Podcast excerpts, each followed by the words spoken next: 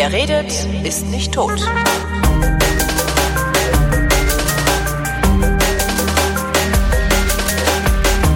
Ende 2018 hat die Berliner Taz angefangen, die Hintergründe des sogenannten Hannibal-Netzwerks zu veröffentlichen. Die Reporter, die diese Recherche betrieben haben und immer noch betreiben, sind Sebastian Erb, Alexander Nabert, Martin Kaul und Christina Schmidt. Anfang April 2019 habe ich Christina und Martin in der Taz besucht und mir diese abenteuerliche Geschichte erzählen lassen. Wie seid ihr überhaupt auf diese Spur gekommen? Das fing alles an mit einer Nachricht aus Mecklenburg-Vorpommern. Damals hatten wir ähm, gehört, dass die Bundesanwaltschaft groß angelegte Razzien gemacht hat. Also die ist dort zu fünf oder sechs Leuten. Zwei davon ähm, wurden verdächtigt, gegen die wird auch immer noch ermittelt, dass sie geplant haben sollen, Leute aus dem linken Spektrum ja, letztendlich zu töten. Also es ging um Politiker, Aktivisten. Also der Vorwurf war, dass sie schon richtig Todeslisten angelegt haben sollen, um dann eben an einem bestimmten Tag X loszulegen. Ähm, und das besonders Interessante damals war, ähm, dass das BKA diese Durchsuchung gemacht hat ähm, ohne die äh, Behörden im Land einzuweihen. Also der mhm. Innenminister hat unmittelbar davor erst ähm, davon erfahren im Land und die Polizei wurde überhaupt nicht mitgenommen. Äh, denn diese Männer, die kommen alle genau aus diesem Milieu. Also das, äh, die Vorwürfe richten sich gegen einen Polizisten und gegen einen Anwalt, aber in deren Umfeld sind lauter weitere Leute vom SEK, von LKAs, die arbeiten in Behörden und das hat eben damals dann schon gezeigt, dass die Sicherheitsbehörden letztendlich äh, den lokalen Polizisten misstrauen und deswegen das erstmal ohne sie machen.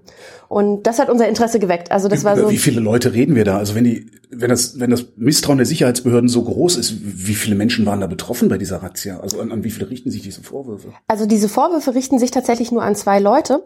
Die sind aber nicht ganz alleine, sondern die sind Teil eines größeren Netwer äh, Netzwerks. Also das sind mhm. Männer, die sich in Chatgruppen äh, miteinander vernetzt haben. Da reden wir so ungefähr um 30 Leute aus ganz Mecklenburg-Vorpommern, die eben aus ganz unterschiedlichen Bereichen kommen. Aber eben so Polizei und Ärzte, Soldaten sind dabei, Reservisten, Anwälte, Leute, die in Behörden Zugang zu Informationen haben, solche. Und was diese Männer verbindet erstmal ist, dass sie sich auf den Tag X vorbereiten, also auf äh, bestimmte Katastrophen. Also das kann ein Sturm sein oder ein Stromausfall. Ach so, das ist gar nicht weiter definiert, weil das habe ich mir nämlich auch notiert, dass ich unbedingt mal wissen will, was ist eigentlich dieser Tag Ey, X? Tag X, wir raten alle, was es sein könnte, aber es gibt viele Optionen. Ist das was, diese- würde, was stellst du dir denn so vor? Systemapokalypse, ne? 2008 war das der Zusammenbruch des Geldsystems. Äh, Heute ist es dann wahrscheinlich irgendwas mit Flüchtlingen, oder? Könnte so gut sein. Also ähm, Geldsystem ist schon mal nicht ganz verkehrt. Also viele lesen zum Beispiel auch, ich sag mal, häufig geht das auch in so ein bisschen verschwörungstheoretischen ähm, Bereich. Also da gibt es Geld, Zinskritiker, ne? Mhm, da ist man dann auch ganz schnell bei, wer ist eigentlich zinstechnisch an allem schuld und, und diesen Ja, am Ende äh, war es immer der Jude, ne? ähm, also äh, das ist da, nicht- das sehen dann nicht alle so, aber manche schon. Mhm. Und ähm, äh, das heißt, also wir haben erstmal eine große Verunsicherung, ich würde sagen auch eine männliche Verunsicherung. Leute, die haben irgendwie Angst, haben Angst gekriegt 2015, ja, und das kann man jetzt erstmal ernst nehmen. Also da war die große Flüchtlingswelle und dann haben die irgendwie Angst gekriegt, dass ihr Staat sie nicht beschützen kann.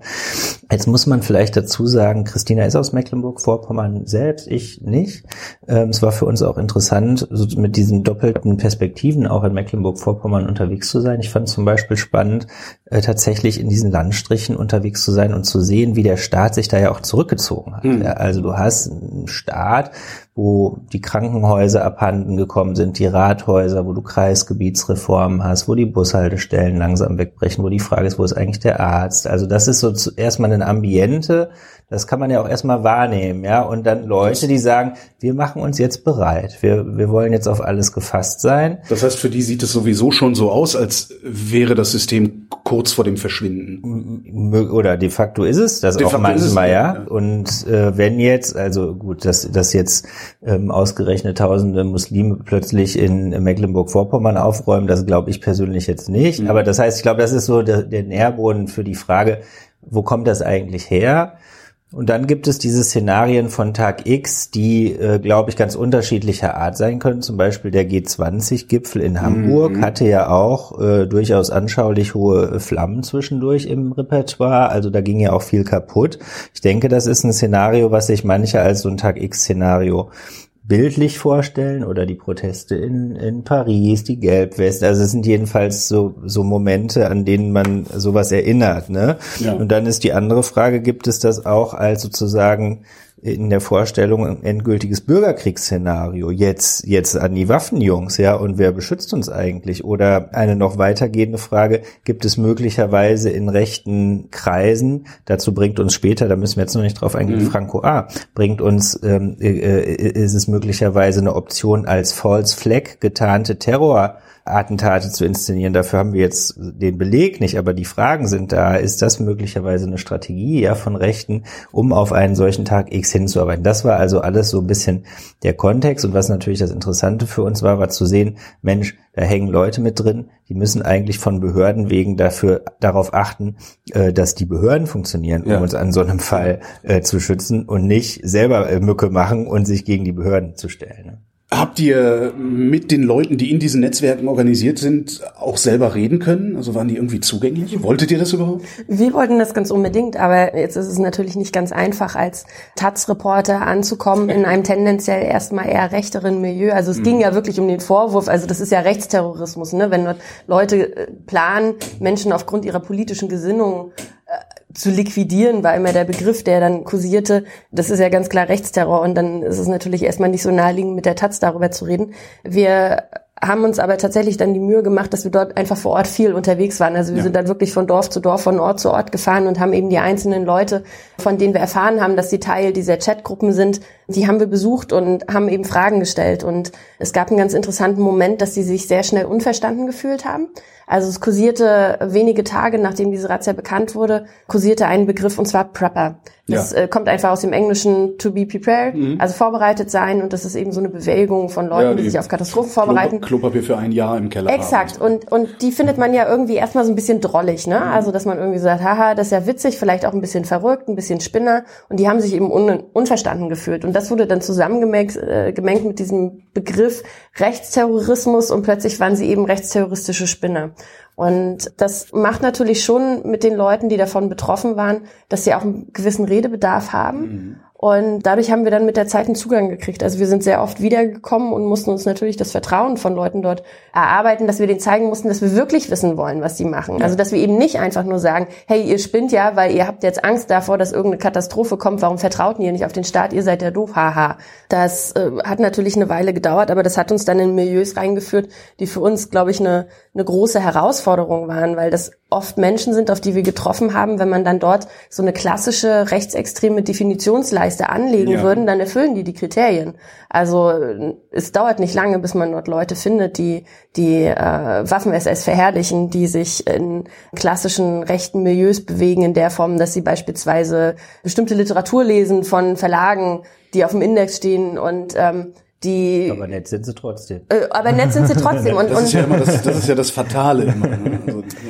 Na, aber es ist, es, es ist eben auch das Interessante, weil das dann eben, also wir mussten uns ganz klar abbringen, okay, nach einer Definition könnte man die jetzt ein, eindeutig als rechtsextrem bewerten. Aber mhm. gleichzeitig ist es so, die Bundesanwaltschaft, die ermittelt gegen diese Männer in Mecklenburg-Vorpommern seit fast zwei Jahren inzwischen. Sie haben immer noch keine Anklage zustande gebracht. Das heißt, die bemühen sich auch. Und wir wollten natürlich wissen, warum eigentlich. Weil ja erstmal, da sind Männer, die sich geheim verabreden. Sie sollen dort von ähm, Todesplänen geredet haben. Die haben sich auch mal darüber unterhalten, ob man nicht Bundeswehr-Trucks nutzen könnte, um dann eben in so einem Katastrophenszenario einfach durchfahren zu können, durch jede Straßensperre und so die Leute abzutransportieren.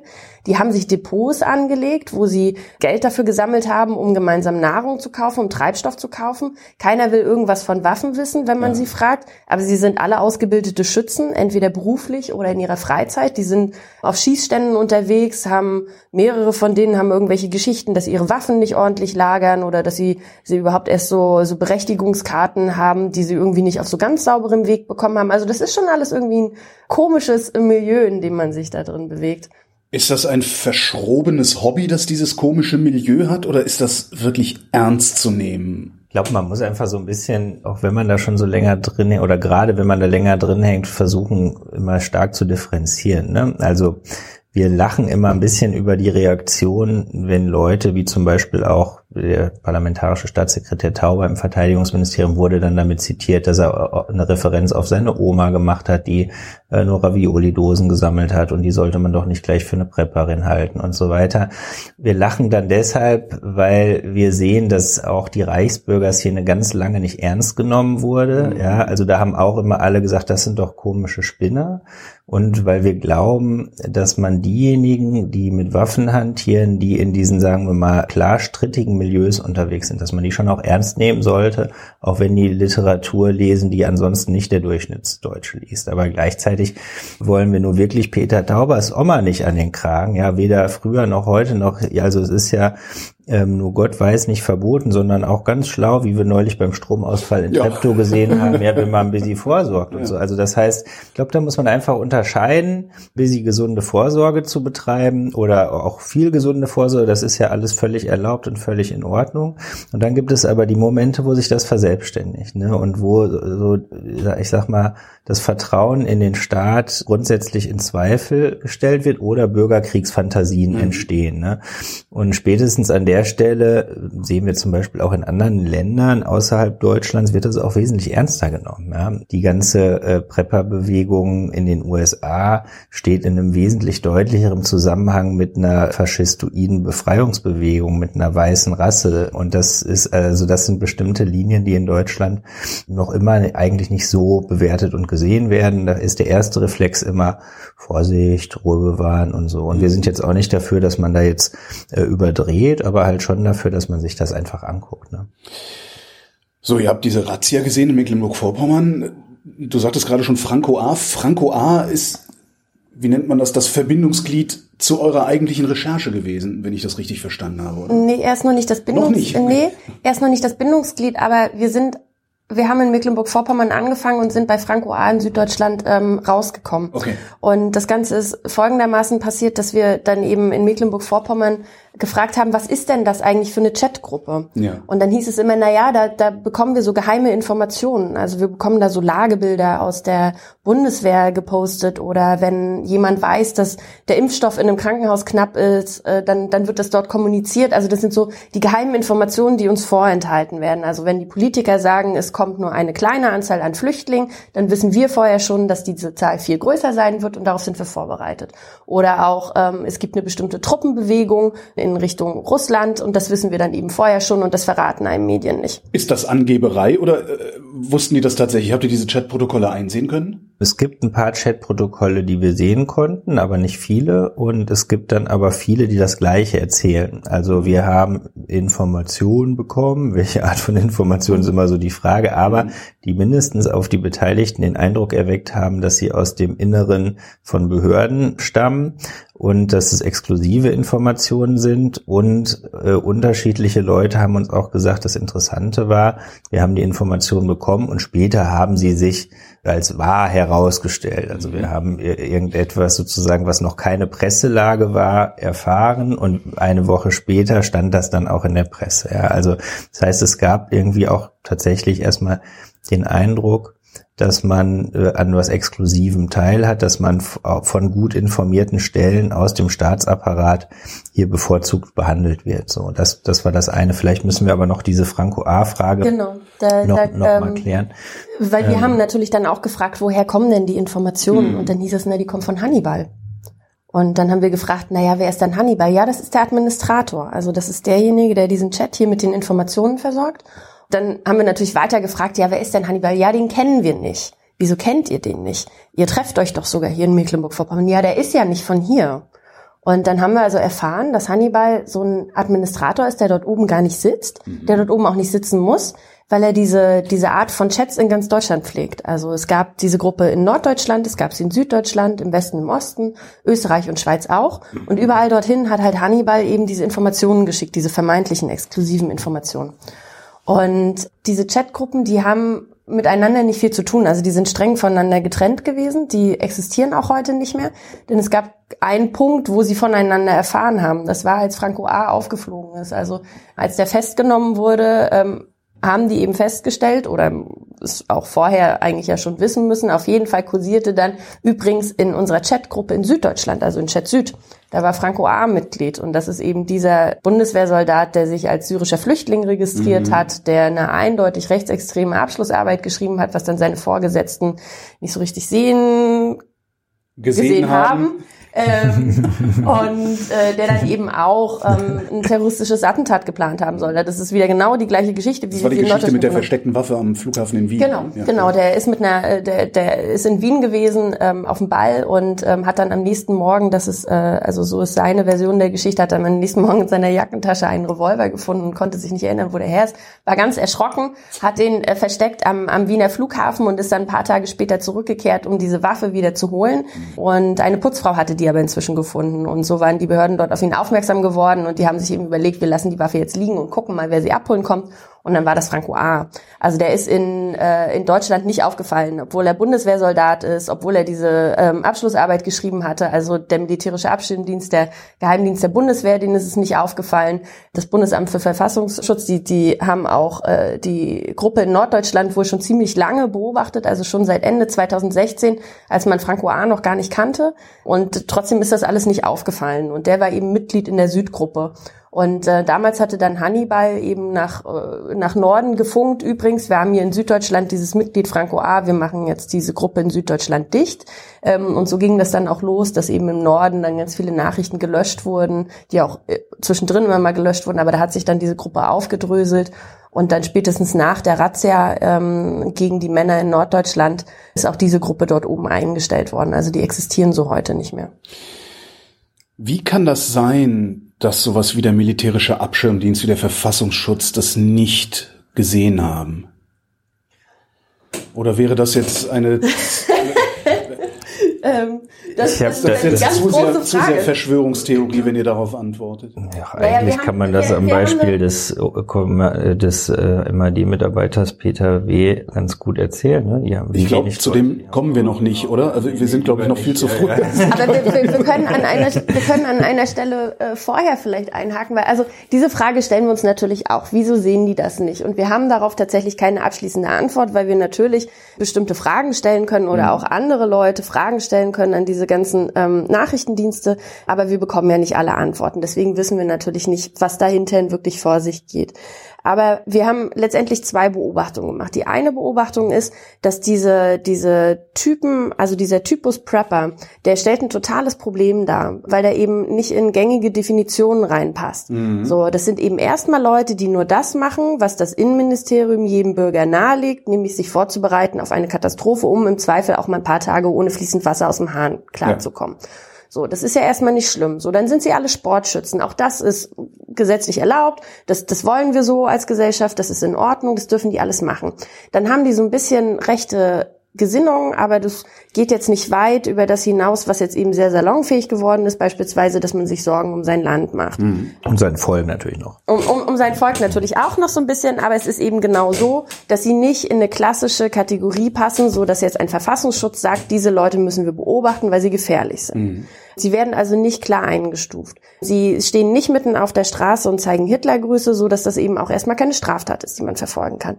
Und das macht es natürlich den Behörden total schwierig, mit denen umzugehen. Weil die natürlich Checklisten abarbeiten. Die arbeiten natürlich Checklisten okay. ab und es ist ja auch gut, dass ja, ja, sie total sicher. enge Kriterien haben und dass sie auch nicht, sie, sie, sie dürfen nicht überall reingucken, sie mhm. können nicht in jeden Bunker, in jeden Keller reinschauen, sitzt da jetzt irgendwie nur ein Prepper oder sitzt da ein Hardcore-Nazi rum, so. Und das, das ist alles so richtig. Ähm, was wir dann aber im Laufe der Recherche auch festgestellt haben, ähm, ist, dass es natürlich auch total schwer ist, mit ausgerechnet diesen Leuten umzugehen, weil beispielsweise eine Polizei gucken muss, was ist denn eigentlich mit meinem Kollegen los? Mhm. Weil es sind eben Polizisten.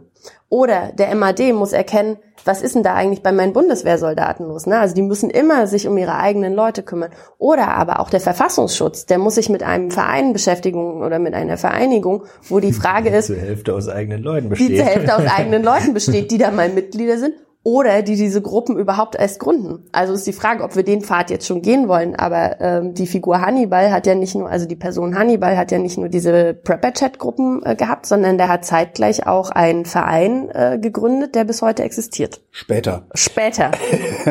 Was mich die ganze Zeit auch noch interessieren würde, ist, was sind denn eigentlich Hannibals Quellen gewesen? Der kann ja, der hat ja nicht da irgendwo in, weiß der Geier, Garching rumgesessen und sich äh, die Informationen ausgedacht, von denen sich später herausgestellt hat, dass sie stimmen. Das ist eine gute Frage. Das weiß ich ehrlich gesagt nicht genau, weil wir eben auch nicht die Chats, äh, die liegen ja wohlbehütet beim Bundeskriminalamt. Und nicht mal da ganz vollständig anscheinend. Also. Mhm. Also es gab, es gab auch immer tatsächlich dann Probleme, ähm, sozusagen an die Chats zu kommen. Es, es gibt ein paar einzelne Chat-Auszüge, die im Umlauf sind. Man muss vielleicht auch, um ein bisschen präzise zu sein, sagen, es gibt sozusagen das größere Hannibal-Chat-Netzwerk. Der war Administrator von Dutzenden, wenn nicht sogar bis zu 100 Gruppen, was man so hört. Zur Sicherheit, Franco A. ist Hannibal. Nein, nein, nein, nein. Achso, okay, Ah. siehst du, da bin Nein. ich schon wieder raus.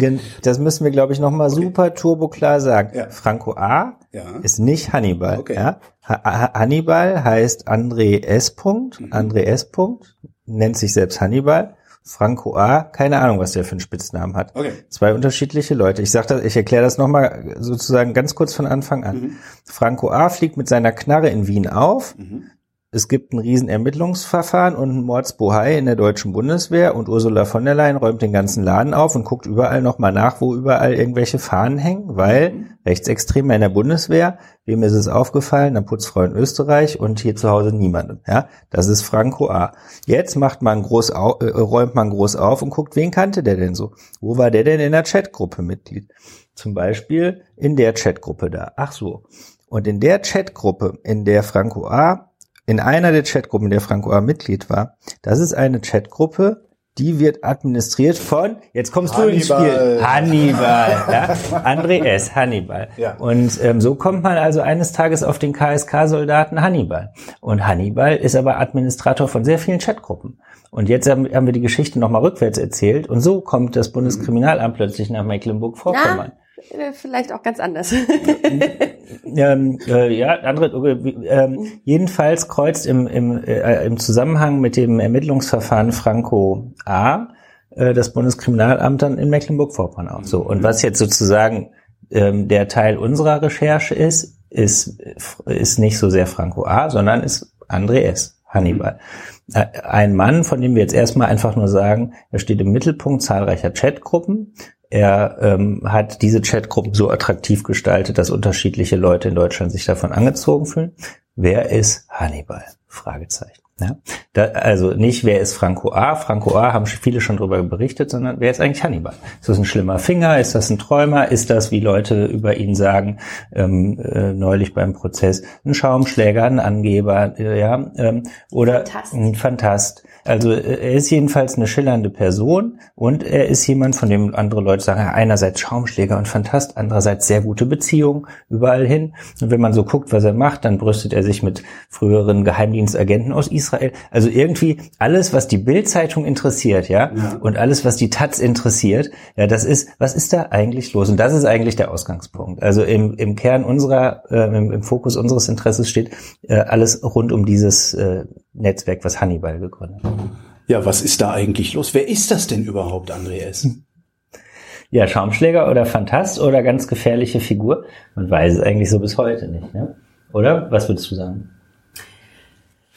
Man weiß es eigentlich bis heute nicht, aber was wir über ihn wissen ist, also wir haben uns dann natürlich damals gefragt, als wir so diesen Nickname bekommen hatten, Hannibal, ähm, wer, wer, wer ist jetzt dieser Mann und wäre er jetzt Malermeister gewesen, dann hätten wir wahrscheinlich auch irgendwann die Recherche Recherche sein lassen. Aber wir haben dann eben im Laufe der Zeit festgestellt, dass auch er jemand ist, der eigentlich dafür da ist, den Staat überhaupt erstmal zu sichern.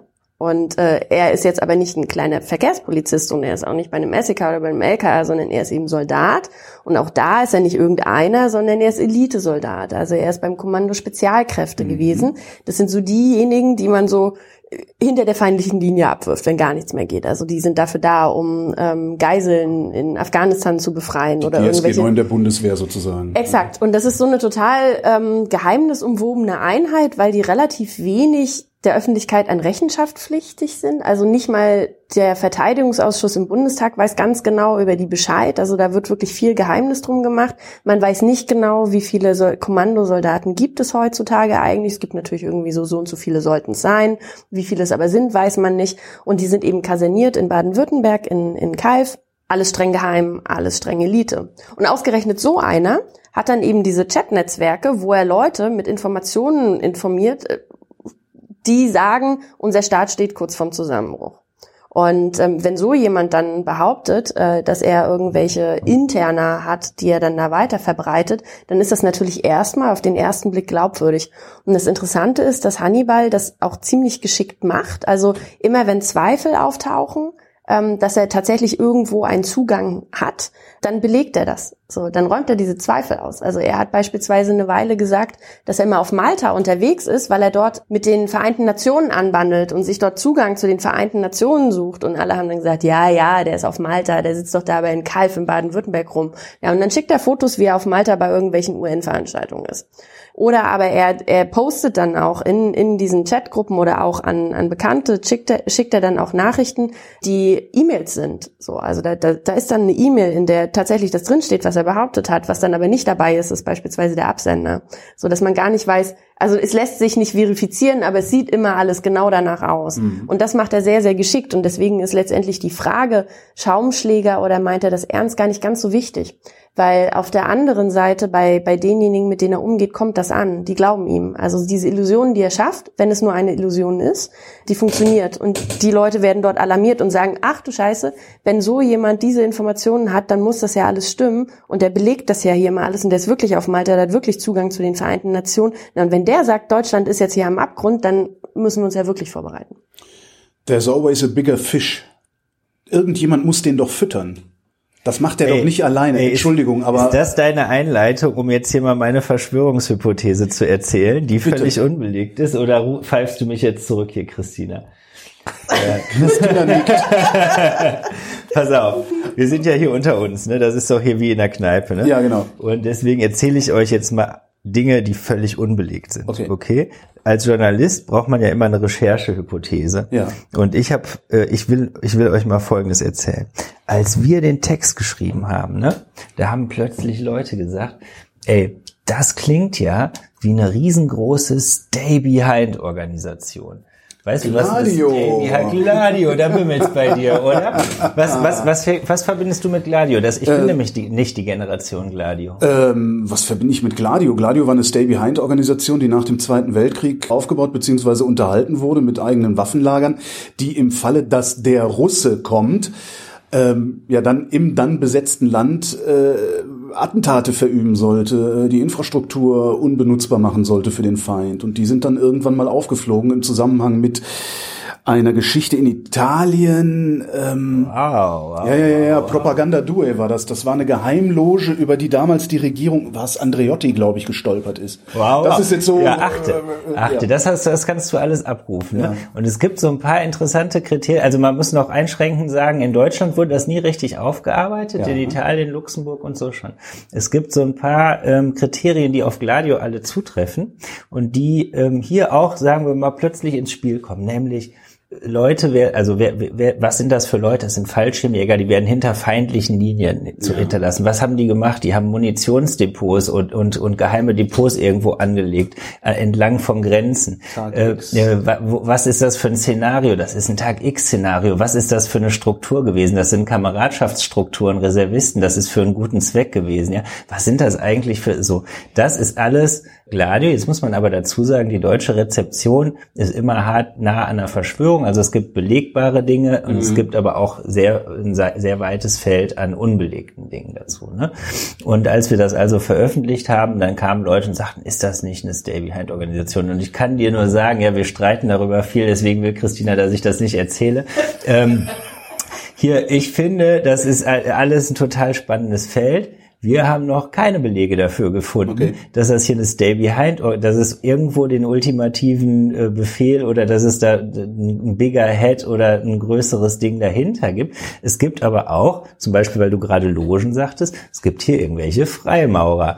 Also zum Beispiel die Organisation von Hannibal. Hannibal selbst, ist, äh, äh die Organisation ist in Stufen organisiert, hierarchisch. Das mhm. hat alles so was Geheimbündlerisches und so. Deswegen finde ich, super spannendes Feld, aber bislang sozusagen nichts anderes als eine völlig unbelegte Recherchehypothese. Es gibt also bestimmte Parallelen, die spannend und interessant sind, ähm, aber wir waren nicht dabei, wie in irgendwelchen Kapellen äh, Blut aus Totenköpfen getrunken wurde und man folgenden Geheimplan unter Anleitung der Verteidigungsministerin. Deswegen muss man auch einfach sagen, ja, also das ist jetzt einfach nur äh, reine Spekulation und sonst nichts. Und vielleicht ist das ja auch mehr so ein Kasperle-Verein als irgendwie sowas. Aber von der Struktur her fand ich das interessant. Jetzt darf Christina noch mal sagen, warum wir das, warum ich das lieber nicht hätte erzählen sollen. Eine, eine Frage hätte ich da vorher noch.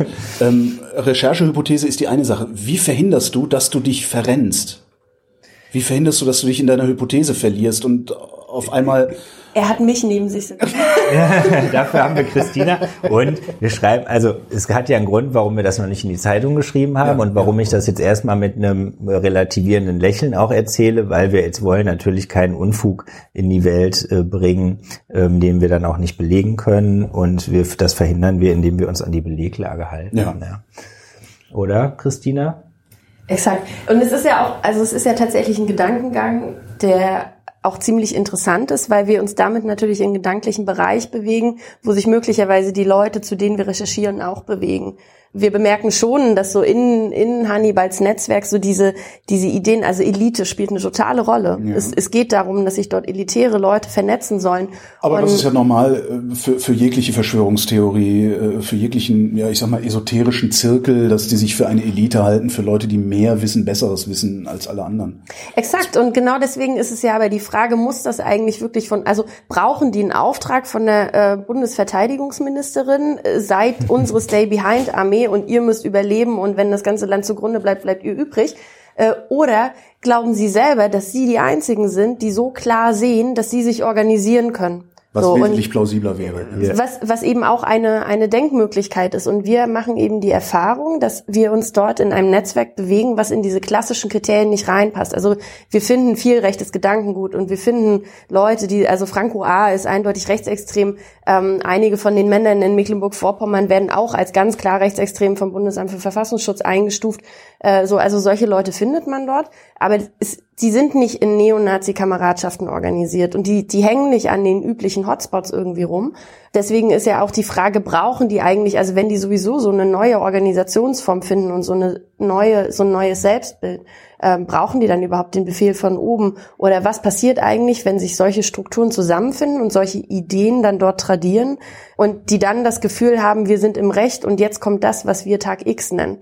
So, was ist, wenn die dann loslegen? Und wir haben ein Beispiel, ein ganz ähm, konkretes Beispiel dafür gefunden. Also wir hatten vorhin schon mal den Begriff G20-Gipfel in Hamburg genannt. Ja. Die Männer aus Mecklenburg-Vorpommern, die sind alle auch im Reservistenverband gewesen.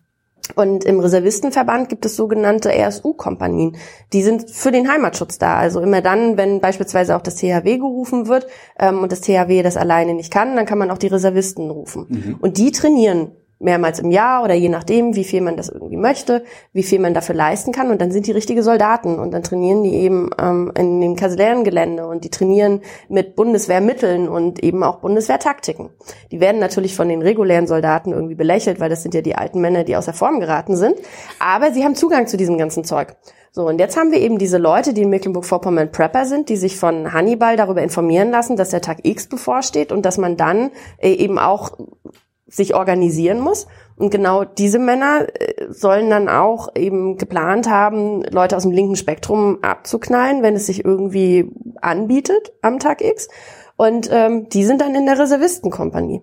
Und diese Kompanie aus Mecklenburg-Vorpommern ausgerechnet, die sollte in Hamburg beim G20-Gipfel eingesetzt werden, um dort Liegenschaften der Bundeswehr zu schützen. Also die waren dort einfach Wachpersonal. Mhm das ist ja quasi das perfekte Szenario. Also wenn man sich jetzt mal vorstellt, da kommt jetzt eben das, was die einen linken Bomb nennen, der stürmt dann auf so ein Kasernengelände zu und der steht dort und der ist dort bewaffnet und der soll diese Kaserne schützen und dann sind das auch noch genau diese Linken, die er richtig hasst, weil die daran schuld sind, dass sein Land kaputt geht. So, ja, was passiert denn dann? Also der ist das nur nicht in die Luft dann? Ja. Man, man weiß es nicht. Hypothese. Man weiß es nicht. Hypothese. Hypothese. Die wurden dann aus dem Verkehr gezogen, weil die, äh, weil die äh, Behörden dann kurz vorher, zwei Wochen vorher spitz gekriegt haben, oh, hier läuft was falsch. Mhm. Mhm. Und dann ist diese Einheit aus MacPom nicht beim G20-Gipfel zum Einsatz gekommen. Aber das Szenario ist genau das. Ne?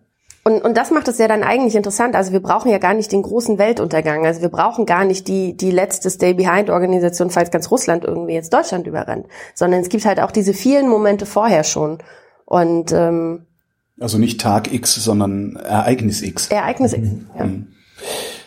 Wir sagten eben später, als wir über den Verein reden wollten. Ähm, ich glaube, da wäre jetzt ein guter Sprung dahin, oder? Wir kommen aus den Chatgruppen raus, von Hannibal administriert, über ganz Deutschland verteilt. Weiß man überhaupt, wie viele Mitglieder diese Chatgruppen insgesamt hatten? Über ein wie großes Phänomen wir da reden? Das sind gar nicht so viele. Also in Norddeutschland redet man von um die 30 plus minus. In Süddeutschland sind es mehr gewesen, da sind es so 50 bis 100. Ostdeutschland war eine sehr kleine Gruppe, also das sind wahrscheinlich so ein Dutzend oder ein bisschen mehr. Westen wissen wir nicht genau. Ja, gerade ist Ähm. Also wir, wir reden von wenigen hundert Leuten. Ich bleib mal in der Verschwörungstheorie. Könnte es sein, dass das nur die Kommandostruktur war, die sich da über Chatgruppe vernetzt hat und es jede Menge Fußvolk gibt, das aber unmittelbar adressiert wird, ohne dass sie Zugang zu diesen Chatgruppen haben? Ich sage jetzt mal, wir, ich würde jetzt sagen, ich bin ja mit dir vorhin einmal auf die Verschwörungsbrücke gegangen, aber jetzt sollten wir da wieder von runterkommen. Okay, Chef. nee, weil wir sehen ja auch, dass ja auch zu Recht Leute sich fragen, was die Taz da recherchiert, was stimmt denn da überhaupt und was nicht. Und deswegen ist schon gut, wenn wir da versuchen, präzise zu bleiben und nicht sagen, was so sein könnte. Ne? Also klar, äh, einerseits versuchen wir immer zu beiden Spektren ähm, und, äh, keine blinden Flecken entstehen zu lassen. Also sowohl die Möglichkeit, dass das alles riesengroß, ganz oberturbo äh, schlimm und verschwörerisch ist, als auch, dass es am Ende alles doch nicht so heiß ist. Also beide Möglichkeiten zuzulassen. Aber äh, wenn wir jetzt erstmal das anschauen, was wir hier haben, dann haben wir diese Chatgruppen, haben wir gerade schon beschrieben, ist übersichtlich.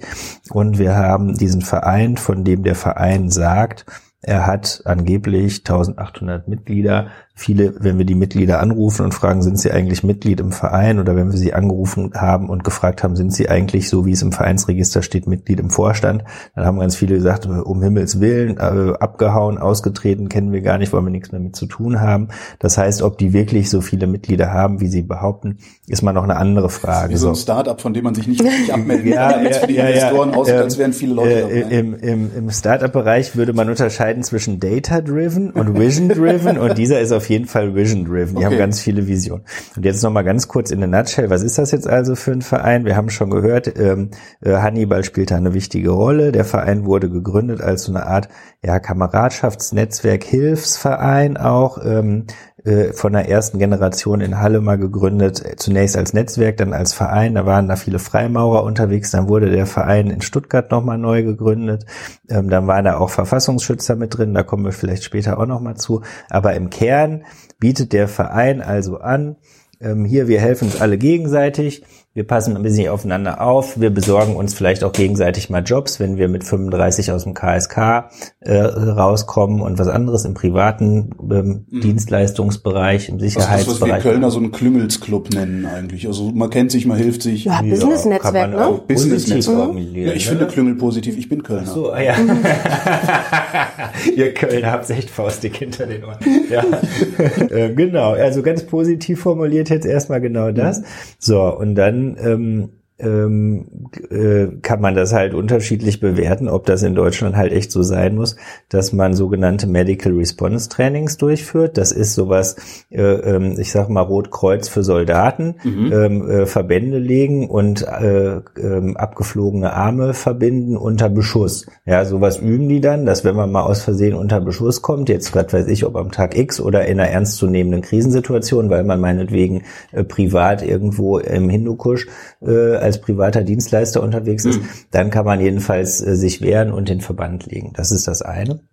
Und ähm, da sagen uns eigentlich Leute schon hier, ähm, das, da, dafür gibt es eigentlich keinen Anwendungsfall in Deutschland. Ja, selbst beim G20, selbst bei den Szenen, die wir aus dem G, äh, von aus Hamburg vom G20 im Kopf haben, da war ich persönlich auch. Ich weiß genau, wie das da aussah. Ja, da sind aber nicht irgendwelche privaten Dienstleister zuständig, sondern dann kommen halt deutsche Behörden und ähm, die haben das zu regeln. Ne? Ähm, und was die aber jetzt halt noch machen ist, äh, äh, ähm, und da, da sind wir dann in unseren Recherchen auch drauf gestoßen, ist, dass sie ähm, unter anderem mal ein Training auf einem Übungsgelände in Moosbach, privates Übungsgelände gemacht haben, wo sie ähm, wo, wo sie eine sogenannte Defense-Abteilung haben. Das heißt, ähm, da haben sich Leute dann abgesondert und die haben nicht mehr nur dieses sowieso schon, sage ich mal, ein bisschen fragwürdige Kampf, äh, äh, Medical Response, Kampf, Medizin. äh, medizinisch Training, sondern, Medizinisch-taktisches Training, okay. sondern die haben halt einfach richtig Militärtraining mit so Airsoft-Waffen, Anscheinswaffen durchgeführt, wenn da nicht auch mal ein paar echte Waffen dabei waren, man weiß es nicht, da sagen die Waffensachverständigen unterschiedliches und haben da halt im Prinzip ähm, eine, eine Ausbildung gemacht, so und und das ähm, und und zwar eine Kommandoausbildung. Jetzt fragt man sich, wozu zum Teufel braucht irgendein privater Kameradschaftsverein in Deutschland ähm, wozu muss es wozu also ist das nötig? Ja, kann man ja einfach mal fragen, dass Zivilisten in Deutschland ein Kommandotraining erhalten. Habe ähm, ich das letzte Mal in den 70er Jahren gehört, als RAF-Mitglieder in Libanon geflogen sind. Ja, jetzt besser, besserer Service, brauchst gar nicht mehr in Libanon, ja. kannst du gleich in Moosbach machen. Ne? Ja. Und das ist also so, das findet da so alles statt. Um, um das Bild noch kurz abzurunden, Bestandteil einer unserer letzten Recherchen war jetzt zu zeigen, dass es zuletzt auch ein, ein Treffen in, ähm, auf den Philippinen gab. Da war ein Mann in UNITA-Hemd und hat da seine Präsentation gezeigt. UNITA hat gesagt, ja, wir wollen uns auch nur... UNITA wollen, ist der Verein. UNITA ist dieser Verein, genau, genau, genau.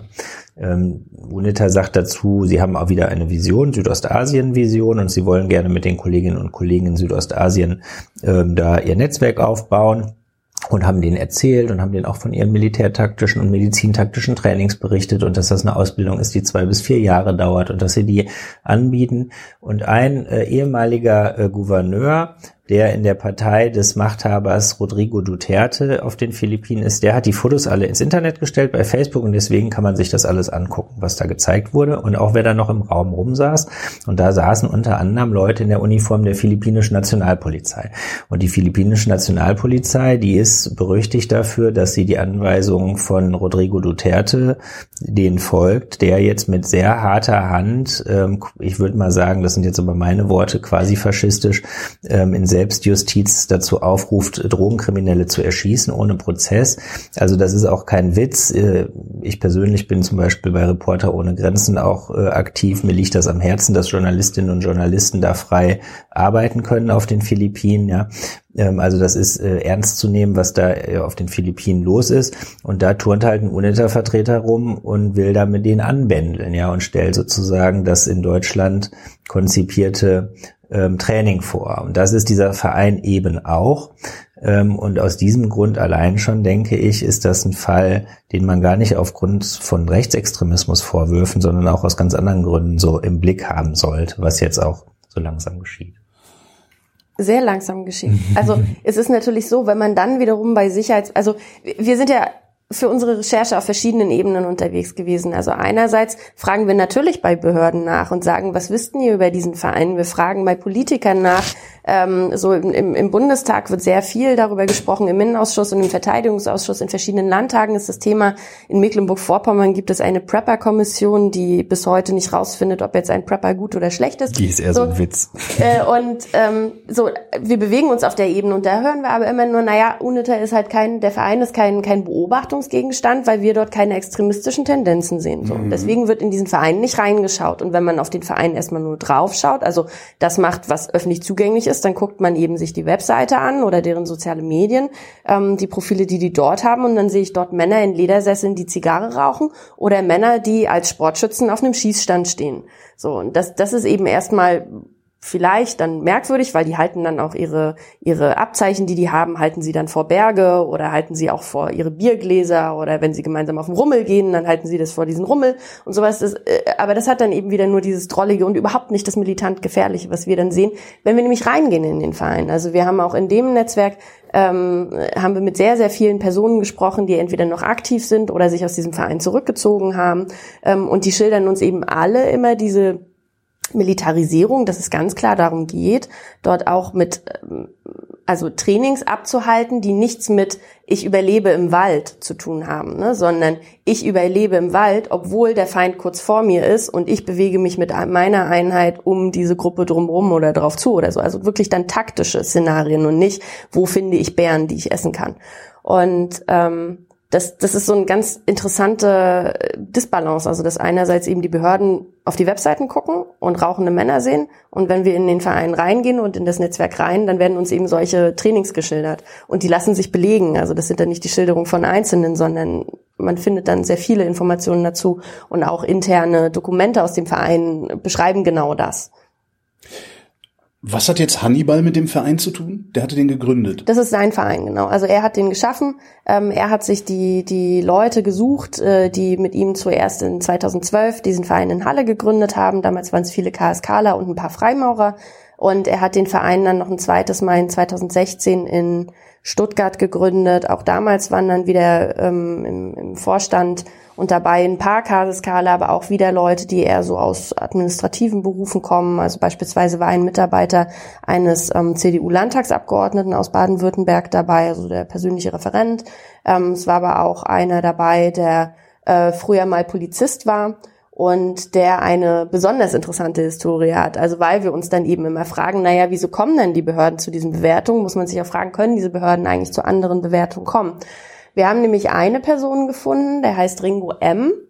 Der war früher mal Polizist bei der Böblinger Bereitschaftspolizei ähm, und ist danach weitergegangen. Er hat dann erst in einem Polizeipräsidium gearbeitet in Stuttgart ähm, und dann verliert sich die Spur. Also wir haben versucht, ihn zu kontaktieren, weil er als ähm, Vorstandsvorsitzender des des zweiten UNITA-Vereins ähm, äh, im Vereinsregister steht. Und dann wollten wir ihn natürlich fragen, was er macht. Und ähm, es war gar nicht so leicht, ihn zu kontaktieren, weil wir haben dann erst bei seinem Arbeitgeber angerufen, also in dem Polizeipräsidium in Stuttgart. Und da sagte man uns, nee, nee, der ist, der ist hier gar nicht mehr. Dann wussten wir, dass er mal in der Polizeigewerkschaft aktiv war. Und dann haben wir da angerufen. Dann hieß es auch, nee, nee, der ist ja aber gar nicht mehr Polizist. Und dann haben wir uns gefragt, naja, wo, wo steckt denn der Mann eigentlich heute? Und warum findet man den überhaupt nicht? Mm, und dann kam irgendwann der entscheidende Tipp, dass er inzwischen für den, fürs Landesamt für Verfassungsschutz in Baden-Württemberg arbeitet. Und das ist eben einer jenes, also das ist eins der Landesämter, das sagt, UNITA ist nicht bedenklich. Und da dachten wir so, na ja, okay, auch jemand, der für den Verfassungsschutz arbeitet, der hat ja, kann ja ein Hobby haben und auch der kann in Vereinen tätig sein und, und das ist ja genau der Zweck von UNITA, dass man eben wichtige Menschen zusammen miteinander vernetzt, so, ne? Und natürlich ist dann so ein Verfassungsschutzmitarbeiter hoch attraktiv für die. Und ähm, dann haben wir aber festgestellt, dass er nicht, ähm, dass er nicht erst im Verein war und dann irgendwann ähm, äh, dort ausgetreten ist oder vom Vorstand zurückgetreten ist. Also das lässt sich belegen, dass er da schon 2017, also gerade mal ein halbes Jahr nach der Gründung, ist er, hat er diesen Vorstandsposten aufgegeben. Ähm, und äh, dann haben wir aber letztendlich äh, erfahren, dass er erst beim Landesamt für Verfassungsschutz angefangen hat und dann UNITA gegründet hat. Und äh, es heißt, dass das alles seine reine Privatsache ist. Also der ist ja nicht irgendwie verdeckter Ermittler oder sowas gewesen, ne? sondern der, der hat eben in, seinem, in seiner Freizeit diesen Verein mitgegründet. Ähm, das Ganze fand in einer Freimaurerloge statt. Er hat sich noch in einen Ritterorden aufnehmen lassen, genauso wie Hannibal, also dieser Verfassungsschutzmitarbeiter auch. Äh, und dann haben sie eben diesen Verein gegründet, in dem ähm, wo im größeren Netzwerk dann irgendwie einerseits Franco A. Äh, mit rumsprang und bei verschiedenen Treffen war, auch mal bei Hannibal zu Hause, wo in Norddeutschland dann da irgendwie am anderen Ende diese Typen rumsitzen und, und Prepper sind. Und ähm, er hat eben überhaupt erst diese Organisationsstruktur anscheinend mit aufgebaut. Und äh, da fragen wir uns natürlich, kann so ein Landesamt überhaupt zu einer anderen Bewertung kommen? Also könnten die überhaupt diesen Verein als bedenklich bewerten, wenn sie dann zugeben müssen, ja, unser eigener Mitarbeiter hat dieses Ding überhaupt erst geschaffen. Aber das ist eben auch eine dieser Fragen, die man sich stellt und die man nicht klären kann. Schade jedenfalls, dass die Leute gerade nicht sehen können, wie du gerade geguckt hast. und das sind natürlich auch so die das vielen Fragen, die dahinter stehen. aus dem Verfassungsschutz heraus wird jetzt da so ein Ding gegründet. Hä? Also da ist ja so eher das Problem, dass man fast nicht drum rumkommt, diese Fragen zu stellen, die du gerade auch vorhin so im Kopf hattest. Ja. Muss da nicht noch was Größeres dahinter stecken? Und da sagen wir im Prinzip einfach nur, wäre halt gut, wenn alle anderen sich jetzt auch an der Aufklärung beteiligen. Mhm. Ne? Wir haben damit ein bisschen angefangen und andere tun es jetzt auch. Wir sehen jetzt auch in Baden-Württemberg äh, tatsächlich, dass es da auch seitens des Innenministers Strobel äh, von der CDU ähm, den Anschein hat, dass der das wirklich sich sehr genau angucken will. Der hat sich jetzt an Innenminister Seehofer im Bund gewandt ähm, und da auch um Aufklärung gebeten. Und wir haben auch das Gefühl, so langsam trägt das so ein bisschen Früchte, was, was unsere Recherche so zur Grundlage gemacht hat. Aber da gibt's halt schon auch noch viele ungeklärte Fragen. Ein, eine ungeklärte Frage haben wir auch mit Sicherheit noch, und zwar Peter W. hat einer von euch beiden vorhin erwähnt. Wer, wer ist das jetzt? Also das ist ähm, Hannibals Kontakt äh, beim MAD. Also ähm, Hannibal ist tatsächlich, also das führt auch zu der Frage vorhin, wie gut vernetzt ist er eigentlich? Der ist gar nicht mal so schlecht vernetzt. Also Hannibal hat einen ganz guten Draht zum, ähm, zum militärischen Abschiedendienst der Bundeswehr. Also nicht viele Soldaten reden gerne mit dem MAD, aber Hannibal schon. Mhm. Der ist nämlich so ein, eine sogenannte Auskunftsperson gewesen. Ist das, das was beim Verfassungsschutz V-Mann heißt? Nee, das ist eine Stufe drunter. Okay. Also das ist jemand, ja. mit dem man sich mal so regelmäßig trifft, um Informationen auszutauschen. Er ist aber eben nicht so fest, ähm, also nicht, nicht so klar verabredet gebildet wie ein V-Mann oder mhm. wie eben eine ganz klare Quelle. Und ähm, Hannibal hat sich also regelmäßig mit Peter W. getroffen und da soll es um so Fragen gegangen sein wie zum Beispiel, was ist denn eigentlich dieser Verein UNITA oder was weißt denn du über diese Abschiedsfeier von dem einen KSK-Kommandeur, ähm, der... Äh, Entschuldigung mal ganz kurz nur, ich muss nur mal einmal kurz reinlachen. MAD will wissen, was ist UNITA? Ja. Ist UNITA eigentlich gefährlich? Was macht MAD? MAD fragt Chef von UNITA, UNITA, seid ihr eigentlich gefährlich? Das war sozusagen der Fall, ja. Also wusste der MAD, dass Hannibal der Chef von UNITA ist? Ja, ja, ja, das haben die auch aus dem Vereinsregister. Die haben sich also diesen Vereinsregisterauszug geholt und haben halt gesehen, na, da stehen ein paar Leute drauf, die kennen wir nicht, aber Moment mal, einer davon ist doch Soldat, ist ja praktisch, den können wir ansprechen. Und dann äh, hat Hannibal darauf eben auch reagiert und hat sich sofort mit dem getroffen und ähm, dann ist es aber so, dass ähm, zur gleichen Zeit liefen noch die, also das, das lief alles im Rahmen dieser Franco A-Ermittlungen. Ne? Also man hatte eben festgestellt, Franco A hängt in diesen Chatgruppen rum. Franco A hat auch so ein Patch von von dem Verein UNITA, also so ein so ein, so ein Aufkleber, den, ne, den man so so an an die Uniform kletten kann ähm, von UNITA. Ähm, Franco A war auch ganz gut informiert über verschiedene Veranstaltungen, die so von UNITA und dem Südchat so in dem Dunstkreis stattgefunden haben. Und deswegen wollten die dann eben wissen, was ist denn dieser Verein und ähm, dann gab es aber wirklich auch noch BKA-Ermittlungen. Also das ist nicht nur die Frage gewesen, die sich der MAD gestellt hat, sondern auch eben das BKA. Und das BKA wollte ganz gerne Durchsuchungen in Kalf in der Kaserne machen. Ähm, das ist erstmal sehr bemerkenswert, weil das eben jene Kaserne ist, wo die KSKler stationiert sind, über die niemand irgendwas weiß und die halt ein großes Geheimnis gemacht wird, wo man nicht mal die Identitäten auswärts weiß. So, und das BKA sagt, da müssen wir unbedingt rein, weil wir vermuten, dass diese Kaserne so ein sogenanntes Safe House sein soll, also so ein Treffpunkt für den Tag X, für, das, für den Fall der Katastrophe hat man sich eben dort verabredet, ähm, dass man sich dort zusammenfindet. Und da haben sich die Ermittler eben gefragt, A, ist das so ein Safe House und B, ähm, hat man dort dann eben Waffenlager angelegt oder hat man irgendwie Zugang zu den Waffen. Und deswegen wollten die rein. Und dann haben die dort Durchsuchungen gemacht. Die haben ähm, die haben Hannibal informiert, äh, informieren lassen über den Vorgesetzten, dass der sich doch bitte bereithalten möge für Behördengespräche. Er und zwei weitere KSK-Soldaten. Und dann kamen die an und wollten aber nicht nur mit denen reden, sondern haben auch deren Stuben durchsucht. Und auch deren Privatwohnungen und sogar das Elternhaus von Hannibal wurde durchsucht. Ähm, und dann kamen die dort aber an und Hannibal war ziemlich gelassen und wurde so als, als gelassen provokant beschrieben von Zeugen. Und ähm, augenscheinlich ähm, war er jetzt nicht so sonderlich überrascht davon, dass er durchsucht wird. Und, ähm, und einen Tag vorher, darf ich sagen, was einen Tag vorher passiert ist. Einen Tag vorher lässt er einen Laptop verschwinden über einen Kollegen und geht zu seinem Vorgesetzten und sagt, hier übrigens, ich habe gehört, es soll bundesweite Razzien geben. Morgen, Freitag bei uns. Ähm, aber macht euch keine Sorgen, alles ist safe. Das sagt Hannibal einen Tag bevor das BKA auf der Kaserne einreitet. Sorry. Zurück an dich. und jetzt ist natürlich die große, also das Ergebnis dieser Durchsuchung ist natürlich, man hat nichts gefunden bei mhm. ihm, was irgendwie groß interessant war. Und im Nachhinein haben die dann eben festgestellt, dass dieser Laptop da erstmal ein paar Tage außerhalb der Kaserne war. Es hat auch niemand so genau dann mal nachgefragt, ähm, zumindest äh, soweit wir wissen, was jetzt exakt auf diesem Laptop drauf war. Hannibal hat dann eben auch vor anderen Leuten damit rumgeprahlt, dass er noch eine Karte hat verschwinden lassen, die die Ermittler nicht finden konnten. Die hat er vernichtet. Also es ist die große Frage, wenn die bei, äh, bei, bei Hannibal gesucht haben, ob der das größere Netzwerk, das Umfeld von Franco A ist, mit dem Franco A irgendwelche bösen Sachen vorhatte. Man hat nichts gefunden und es ist bis heute unbelegt gelegt. Und bis heute sagt Hannibal eben, Francois und ich, wir haben keine engen Verbindungen und es gibt auch keine Belege dafür und die gibt es tatsächlich nicht. Woher äh, wusste denn jetzt Hannibal, dass das BKA einreiten will? Das ist exakt die Frage, die, die zu Peter W. führt. Also Peter W. ist äh, die Person, die Hannibals Ansprechpartner beim, ähm, beim MAD war. Also das ist der Mann, der Hannibal gefragt hat, sollen wir uns nicht ein paar Mal unterhalten über UNITA.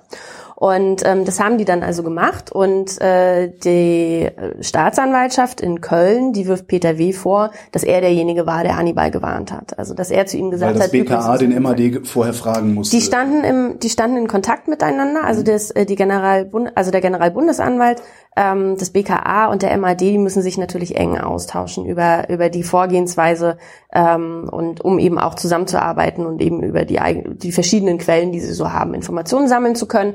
Und ähm, tatsächlich war es so, dass das BKA den MAD beauftragt hat, ähm, dafür zu sorgen, in der, in der Kaserne Bescheid zu sagen, dass sie kommen und dass die Männer, die man dort befragen will, auch ähm, vor Ort sind. So, also das war die Aufgabe. Ähm, es ist aber so, das ist der Stand jetzt, dass diese Person Peter W. von den Durchsuchungen nichts gewusst haben soll. Also man hat ihm nicht gesagt, wir wollen die durchsuchen, sondern man hat, man hat ihm gesagt, wir wollen die befragen.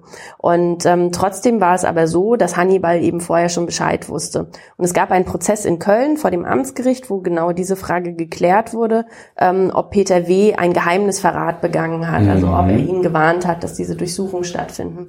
Ähm, tatsächlich ist es aber so, dass die Beweislage das bislang nicht hergibt. Also in der ersten Instanz wurde er freigesprochen. Die Staatsanwaltschaft will dagegen Rechtsmittel einlegen. Also es wird wahrscheinlich weitergehen. Aber es war so, dass alle Zeugen, die dort vor Gericht ähm, aufgetreten sind, zwar ähm, also es ist zweifelsfrei belegt, dass Hannibal Bescheid wusste und sich auf ähm, Durchsuchung vorbereitet hat.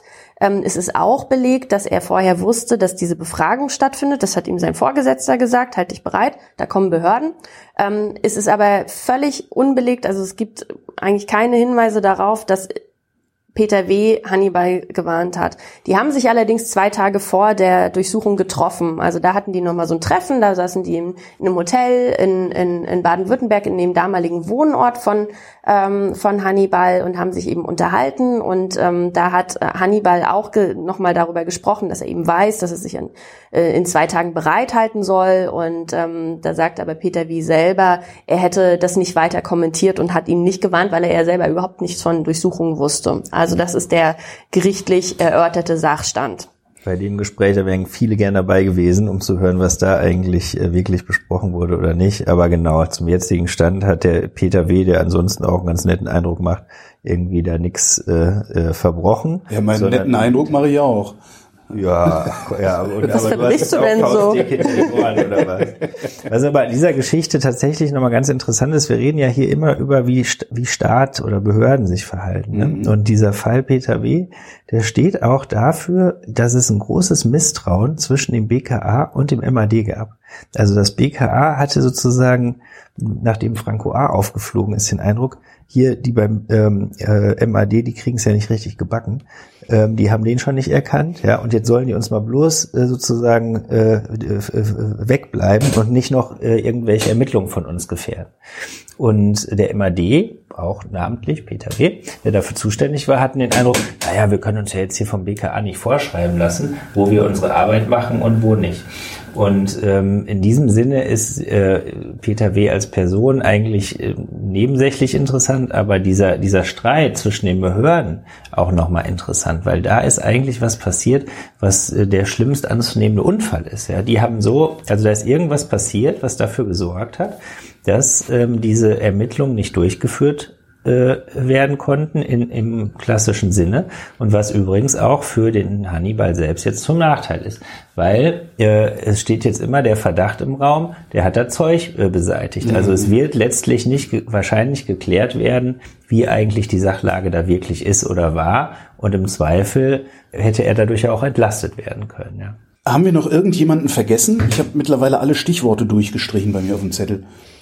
Also das Einzige, was mir aufgefallen ist, ist, dass wir erstaunlich wenig über Frauen geredet haben. Ich weiß nicht, ob euch das auch aufgefallen ist, aber dass in der ganzen Geschichte kommen irgendwie keine Frauen vor, ne? Ist komisch. Und, und das ist mir, also das, das nervt so, wenn man sich mit so einem Thema beschäftigt, ja, und, ähm, und so feststellt, was ist das überhaupt für eine Welt? So komische Welt, ne?